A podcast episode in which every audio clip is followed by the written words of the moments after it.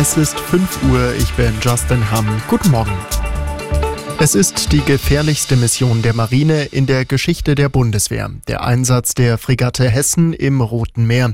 Nun hat das deutsche Marineschiff dort erstmals einen Angriff der islamistischen Houthi-Miliz abgewehrt.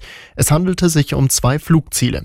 Die Fregatte Hessen ist Teil der EU-Mission Aspides zum Schutz der Handelsschifffahrt vor den Houthi-Angriffen aus dem Jemen.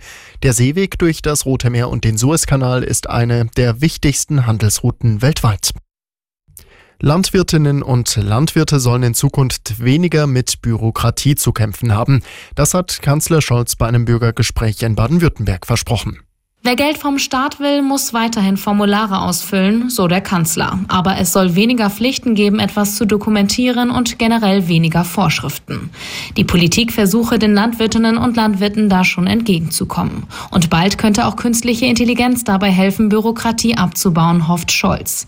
Seit Wochen protestieren Bauern in Deutschland und anderen EU-Ländern gegen die Agrarpolitik der Regierungen.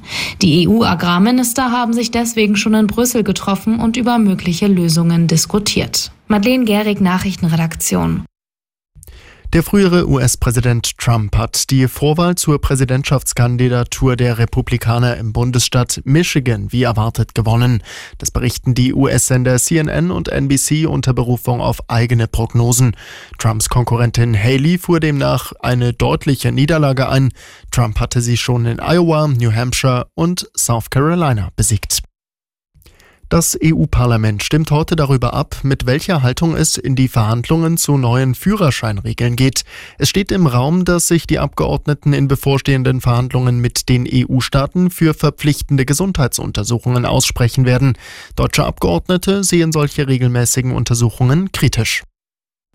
Bisher in der Oberpfalz stationierte Bundeswehrsoldaten sollen künftig in Litauen Dienst tun. Dort werden die EU-Außengrenzen verteidigt.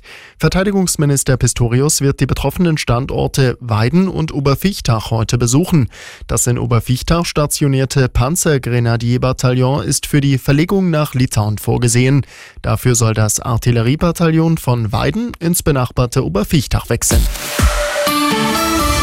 Hier ist Arabella München. Immer gut informiert. Nachrichten, Verkehr und jetzt das Wetter. Unsere Kollegin aus der Redaktion gestern tatsächlich von einer Mücke gestochen oh. worden. Es geht wieder los, auch wenn es heute Morgen noch kühl ist. Aktuell 3 Grad am Monopterus im englischen Garten, genauso bei Ihnen in Leubersdorf, 5 sind es in Bergkirchen im Landkreis Dachau. Tagsüber höchstens 6 bis 8 Grad, es sind Wolken und Hochnebel unterwegs, örtlich fällt auch Nieselregen.